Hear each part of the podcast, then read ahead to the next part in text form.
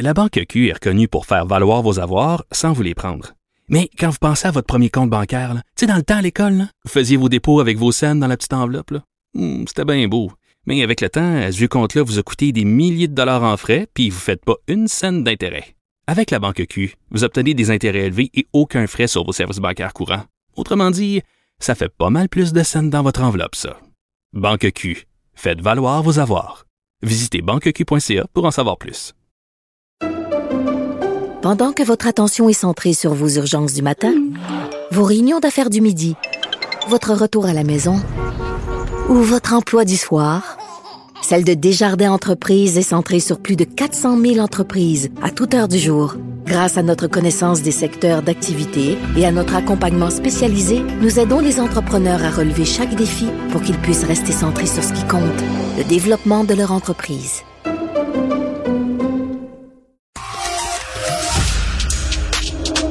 C'est tout en anglais. Sophie Durocher. C'est toi qui as tiré la sonnette d'alarme? Le Québécois moyen était Guy Nantel. euh, quelqu'un qui subissait et qui se disait je ferme ma gueule parce que je veux pas perdre ma job. La rencontre. Cet asservissement, cette servitude volontaire. C'est quelqu'un qui va dire par exemple moi j'étais allé à l'urgence là j'ai attendu 6 heures ok? La rencontre. Nantel. Durocher. Bonjour Guy Nantel, t'es là pour faire euh, une chronique, pour me parler d'un sujet que tu as choisi, mais moi je vais en profiter pour dire à tout le monde que tu viens de mettre sur tes réseaux sociaux euh, qu'on peut commencer à se procurer des billets pour tes spectacles. Tu vas être euh, en tournée pendant deux ans. C'est épuisant, Guy Nantel, deux ans de tournée? Hey, c'est pas épuisant. Moi, ça me ferait quand j'entends les artistes dire ça. Ah Moi, mon père était chauffeur de taxi la nuit, il se levait à 4 heures tous les matins, 6 jours semaine, puis il travaillait 15 heures. Ça, c'est épuisant. Très bien répondu, jeune homme. Ouais. c'est vrai, on travaille. Ben ouais. Écoute, premièrement, on fait le tour du Québec, on voyage, on rencontre plein de gens qui nous adorent. On travaille une heure et demie par jour. Fait que, franchement, Eh mon Dieu, tu te fais, tu vas te faire des amis dans le milieu humoristique. Ben, les, les quelques-uns qui te restent. ouais, ben c'est ça. Il me reste juste Richard Martineau d'humoriste. Oh! Mais tu sais que Richard a déjà euh, collaboré à l'écriture des textes pour un spectacle de Michel Barrette. Il était même en nomination au Gala Mais des Oliviers. Je te le dis, Richard devrait être un, un humoriste. J'ai déjà dit. J'ai un spectacle d'humour, je suis sûr qu'il serait drôle. Ben, et co- et comment tu penses que je suis tombée amoureux de ce gars-là? Bon, on s'éloigne de notre Bon, ben là, sujet. je, vais, je vais arrêter de te parler parce que si tu tombes amoureuse de tous les gars drôles, moi. hein. Oh, t'en fais pas. Dans ton cas, il n'y a pas de danger. Non, mais c'est parce que j'aime les gars qui ont vraiment une belle grande chevelure. Ouais, non, ça on repassera par exemple. Écoute, tu veux me parler de quelqu'un qui peut-être en effet a en, en lui d'être euh, d'être un grand humoriste. En tout cas, Olivier euh, Primo qui a fait 50% de gains en un jour avec un investissement de 3 millions de dollars.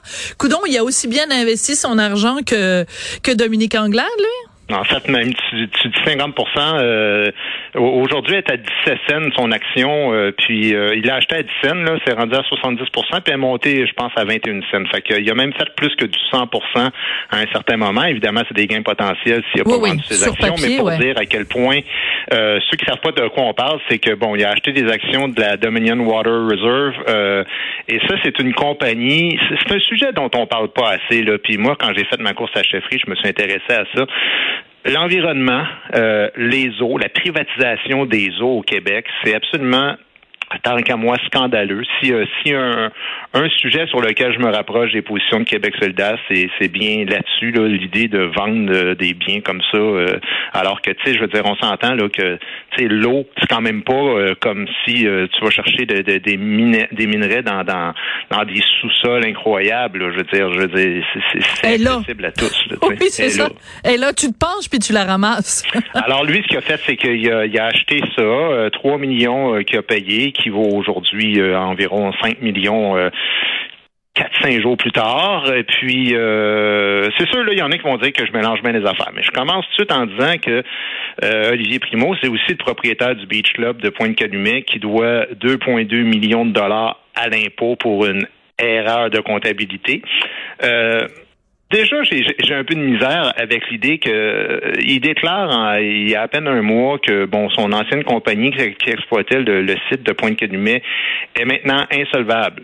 Alors, il n'y a, plus d'argent, puis il fait des propositions aux créanciers, dont euh, Impôt Canada, Impôt Québec. Mhm. Là, on fait une entente à l'amiable. Tu sais comment c'est ces affaires-là. Absolument. Toujours le même principe. Hein. Si toi, tu dois 500 pièces à l'impôt, tu peux être sûr que tu, tu, vas le payer au grand complet.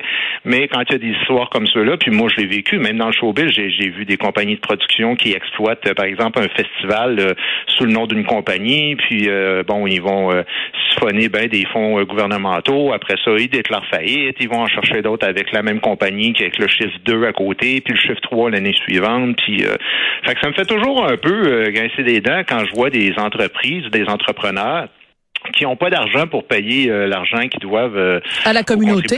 Il dit qu'il va le payer éventuellement, là, mais encore là, tu sais, la manière que c'est phrasé, c'est selon les ententes à venir, je le payerai éventuellement, mais soudainement qui est capable d'allonger, boum, 3 millions euh, du jour au lendemain pour acheter les eaux qui soit dit en passant, appartiennent au départ aux citoyens. Fait que c'est comme le gouvernement qui accorde des permis à une entreprise hmm. et que là, le gars, tu sais, je me dis, euh, il devrait quand même y avoir un mécanisme euh, que ces entreprises-là qui possèdent des permis d'exploitation des eaux, euh, des eaux de source puissent qu'on puisse s'assurer à tout le moins que les gens qui, qui achètent euh, ces permis-là ne doivent pas d'argent au gouvernement. Ça pourrait se faire, ça me semble. Ouais, euh, je trouve ça intéressant que tu parles de ce dossier-là parce que ça, ça touche toutes sortes de choses. Ça touche la fiscalité, ça touche bon, mais je dirais que ça touche également quelque chose d'autre. C'est euh, le rapport qu'on a à l'argent.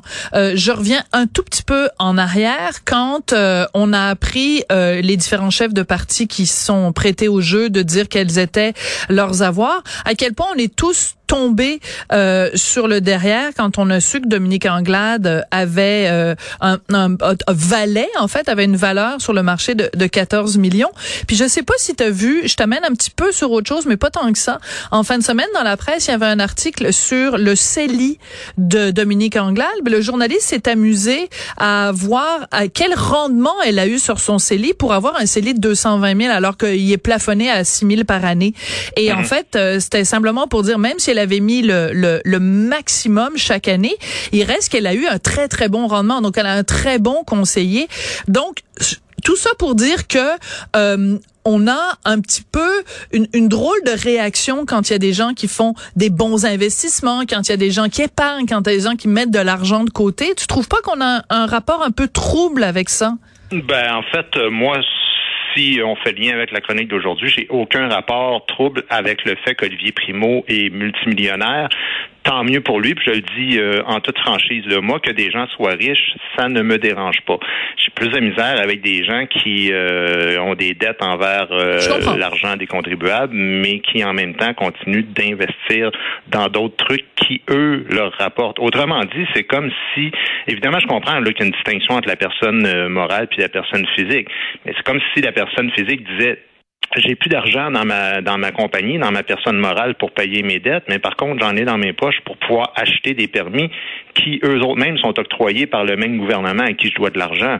Euh, c'est pas banal là, c'est-à-dire que tu sais, on s'entend qu'en ce moment là que son action passe de 10 cents à 17 cents, c'est des pinottes, euh, Sophie, parce que tu sais, comprends-moi bien là, lui, euh, cette compagnie là, elle a pas exploité des eaux encore. L'ONU dit qu'il y a une pénurie en ce moment même. Oui. 700 millions de personnes dans 43 pays du monde qui sont en pénurie d'eau. Ben on pense qu'en 2025, 1,8 milliard de personnes vont vivre dans des endroits où il y a des pénuries d'eau. Fait on s'entend qu'il va pouvoir vendre ça, là. il va pouvoir faire de l'argent avec ça, puis ce qui lui permet d'acheter ça à bas prix présentement, c'est exactement ce jeu-là dont je parlais. Oui, oui, non, mais tu as tout à fait raison. D'ailleurs, c'est la fameuse fondation One Drop. C'est, c'est, c'est pour ça, c'est pour amener de l'eau, euh, de l'eau potable là où, où, où il y en a pas. Non, je comprends tout à fait ta distinction. Euh, en même temps, tu vois, euh, quand on parle de ce genre de sujet-là, ça nous ramène aussi à euh, toute cette notion là de, de d'investissement. Puis bon, je dirais, il y, a beaucoup de gens au Québec qui, qui comprennent pas comment ça marche un investissement, qui, qui comprennent pas ce que c'est le risque, parce que il, a investi cet argent-là, les, les 3 millions de dollars. Il aurait très bien pu, l'action aurait très bien pu se casser le bout du nez le lendemain matin, puis il aurait, dans les faits, perdu 3 millions de dollars. Ça aurait pas été juste euh, hypothétique. Fait que tu sais, il y a aussi toute cette, cette notion-là qu'il faut, euh, à laquelle il faut penser, non? Ben oui, il n'est pas à l'abri que cette action-là tombe, même si dans les faits, elle a très peu de chance parce que, tu sais, même la crise climatique, on dit qu'au Québec, des pénuries d'eau, on n'est pas à l'abri de ça. Hein. Il disait que dans le journal, il n'y a pas longtemps, justement, il disait que le réchauffement au Québec, là, d'un degré ou deux d'ici 2050, ça va amener une réduction de 40 à 70% de la quantité d'eau disponible dans les lacs puis dans le fleuve Saint-Laurent. 40 à 70% Ben, je veux dire, quand tu es moindrement un bon entrepreneur, euh, évidemment, si tu l'achètes à 10 cents, ça m'étonnerait que. Mais ça demeure un risque, comme tu dis. Ça, moi, j'ai aucun problème là-dessus. Là où j'ai un problème, c'est ce dont je viens de parler, mais c'est aussi et surtout la chose la plus importante, selon moi, c'est qu'en 2009, le gouvernement du Québec a passé une loi une loi qui affirme le caractère collectif des ressources en eau mm. au Québec. OK? Et ce qu'on dit là-dedans, là, c'est pas compliqué, c'est écrit noir sur blanc que les eaux au Québec, c'est une propriété publique considérée comme un patrimoine collectif de la vie. C'est comme ça qu'il est décrit. Ben ça, hmm. excuse-moi, c'est de la bullshit. Il y a une privatisation des eaux en ce moment. C'est un sujet dont on ne parle pas du tout. Et là, ça dépasse largement le, sujet d'Olivier Primo. Est-ce que lui aurait dû ou pas, ou est-ce qu'il aurait eu droit ou pas, est-ce que c'est une bonne affaire ou pas? Mais le fait que des permis circulent comme ça, on s'entend que même les États-Unis, en ce moment, on est 0,1% de la population mondiale. On n'est pas grand-chose. Mais on est un millième de la population mondiale, on possède 3% des réserves d'eau. Ce n'est qu'une question de temps avant que le monde entier ait besoin de ces eaux-là. Qu'on laisse ça à quelqu'un, qui que ce soit, qu'on décide de faire de la privatisation des eaux, je ne la comprends pas, d'autant plus qu'il y a une loi qui existe depuis toutes ces années-là qui dit que l'eau appartient à tout le monde, c'est un patrimoine collectif. Alors, le ministère de l'Environnement dort au gaz et en ce moment même, il considère que l'eau une ressource inépuisable, comme si ça se multipliait tout seul. Mais non, c'est pas la réalité. L'eau, c'est pas une ressource inépuisable, même pas au Québec. Ouais. Euh, je me permets de sortir d'un petit peu de ton sujet parce que tu as dit euh, le ministère de l'environnement dort au gaz. Qu'est-ce que tu penses de ça, toi, quand il y a une manifestation pour euh, la planète, pour l'environnement, puis que euh, le ministre de l'environnement et les et les gens de la CAC se font sortir, puis que Gabriel Nadeau-Dubois dit ah mais c'est des jeunes, ils ont bien le droit de de penser ce qu'ils veulent des politiciens qui étaient sur place. Qu'est-ce que tu penses de ça? Ben, premièrement, en démocratie, on ne sort pas personne d'une manifestation. C'est d'ailleurs eux autres mêmes, les carrés rouges, qui gueulaient contre ce principe-là, où on leur demandait justement de régler, de, de, donner des comptes par rapport aux manifestations. Une manifestation, c'est public, tout le monde a le droit d'y être, les élus comme les, les non-élus. Alors, première des choses. Deuxièmement, Gabriel a jamais été trop genre à, à trop euh, dénoncer, la violence, l'agressivité et la violence. Alors, euh, c'est pas une surprise pour moi. Mais si on fait une manifestation pour l'environnement, et que le ministre de l'Environnement se présente puis qu'on le fout dehors à coup de pied au derrière, ben il faut quand même pas s'étonner qu'ensuite on ait des décisions comme ça dont je parle depuis tantôt. Oui, puis aussi, si je peux me permettre d'en rajouter, c'est que au contraire, je veux dire, ils devraient, ils auraient dû saluer au-delà des lignes partisanes de dire ben la, preuve que vous êtes ici, Monsieur le ministre, c'est que vous avez l'environnement à cœur. Je veux dire, c'est et puis pas juste lui, mais les, les, les gens de son entourage, ils auraient très bien pu rester euh, dans leur bureau, euh, les deux mains, euh, ah les deux fesses assises sur leur sur leurs mains. Ils sont venus, ils sont venus manifester. Quand tu fais une manifestation, tu veux passer un message aux décideurs? Je veux dire, tu as, le droit de, critiquer les décisions. Tu as le droit de dire, écoute, vous, n'allez pas assez loin de ça, mais si tu coupes la communication, c'est quoi le but de faire une manifestation? Mais encore une fois, si c'est juste de faire une crise du bacon, puis de passer aux nouvelles, puis après ça, de dire, regardez, ils font rien, mais on dirait que tu t'arranges quasiment pour saboter mm. en amont les, les, démarches qui éventuellement pourraient être prises.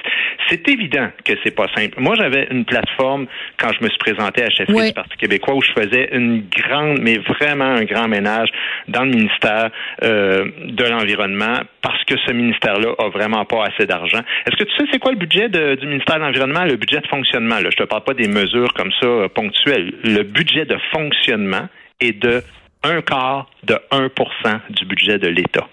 C'est rien du tout. Ben oui, mais tout va à l'éducation puis la santé. Ben c'est ça. Sauf que là, quand on dit les grandes priorités, c'est l'environnement, un quart de 1 pour ben faire fonctionner tout un ministère, ben on, on se comprend après ça. Quand quand il y a des, des, des niaiseries comme ça qui se font, c'est qu'il n'y a pas assez de structure étatique pour pouvoir réguler ces affaires-là pour pouvoir vérifier que tout est fait dans les normes. oui, mais en même temps, en même temps, euh, Guy, euh, on, on, pourrait avoir une autre, une autre discussion, toi et moi. Est-ce que tu trouves pas que l'éléphant gouvernemental est assez grand comme ça? Moi, créer d'autres infrastructures, puis d'autres organigrammes, puis d'autres bureaucrates, puis d'autres bureaucraties, puis d'autres pousseux de crayons, pas sûr j'ai envie de ça. Eh, qu'on rende le, le, le, ministère beaucoup plus efficace, oui. Qu'on ben oui, faut que tu engages du monde, donc faut que tu aies plus d'argent. Oui, ben plus de budget, mais mais mais pas forcément euh, plus de, en tout cas. Non, non, mais moi je te parle du pourcentage de ce qu'on paye en impôts qui est alloué à ça. Si on paye 40% si on prend 40% du budget pour pour la santé puis un autre 25 pour l'éducation, Écoute, l'autre, c'est un quart pour cent, c'est le un quatre centième. à un moment donné, tu dis, écoute, c'est absurde, là, je veux dire. oui, mais moi, ce que je te dis, ce que je te dis, Guy, c'est que oui, l'éducation et la santé occupent euh, une grande partie de notre budget. Moi, ça me dérange pas que ça occupe une grande partie de notre budget, mais on peut-tu en avoir pour notre argent? Comment se fait-il qu'on envoie autant d'argent en éducation puis en santé et qu'on n'en ait pas pour notre argent? Ça veut dire que c'est pas le manque d'argent qui est problématique, c'est la façon dont cet argent-là est utilisé Comment ça se fait que la main droite, c'est pas ce que fait la main gauche? Comment ça se fait que quand tu regardes l'organigramme du ministère de la Santé, euh, euh, une chatte en perdrait ses chatons? C'est comme c'est rempli de sous-cabinets, puis de sous-ci, puis de sous-comités, puis de... Tout le monde est sous dans ces dans, dans cette ben, moi, c'est sûr que, tu sais, je veux dire, moi, je, voulais décentraliser la santé dans les soins de proximité. Les, les CHSLD, les CLSC, pour moi, j'aurais fait ça au niveau territorial. Ouais, c'est ça. Les CIS, les CIUS, pour moi, ça fonctionne pas. Là je veux dire, un espèce de truc euh, qui fait du Québec au grand complet, des normes gouvernementales. Non, il faut que ce soit les communautés qui s'occupent de son monde.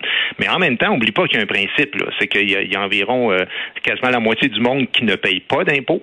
Hein? Alors euh, déjà au départ, euh, ça fait quand même des revenus euh, en moins. Et, deuxièmement, ben la santé c'est gratuit. Alors si on veut pas mettre de tickets modérateurs, et si tu sais la seule le seul moment où la santé a bien été puis qu'on n'attendait pas dans les urgences, souviens-toi, c'est dans les années 70 quand on mettait toute sa carte de crédit puis qu'on disait les autres générations paieront plus tard. Mais depuis qu'on se soucie du remboursement de la dette, puis du fonds des générations, ben forcément, il y a tellement d'argent qui s'en va là-dedans qu'on a quand même de moins en moins d'argent pour faire rouler un système qu'on veut universel, mais qui, dans la réalité, devrait peut-être être un peu plus privé aussi. Fait que tu vois, dans la même chronique, j'ai réussi à donner un peu de crédit à Éric Duhem et, à Gabriel Nadeau. C'est ce que je m'en allais dire, c'est ce que je m'en allais dire. Tu as trouvé le moyen de, de, de, de, placer, de placer ça. Euh, ben écoute, on a commencé en parlant de en parlant de, de, de spectacle d'humour, on finit en parlant de, de, on a commencé et puis après on a parlé de, du Beach Club, puis on finit en, parlant du système de santé, mais c'est ben, ça qu'on aime. C'est une bonne conversation ça. Ben, c'est ça que j'aime et c'est pour ça qu'on t'aime. Merci beaucoup Guy Nantel. Merci, bonne journée et à demain.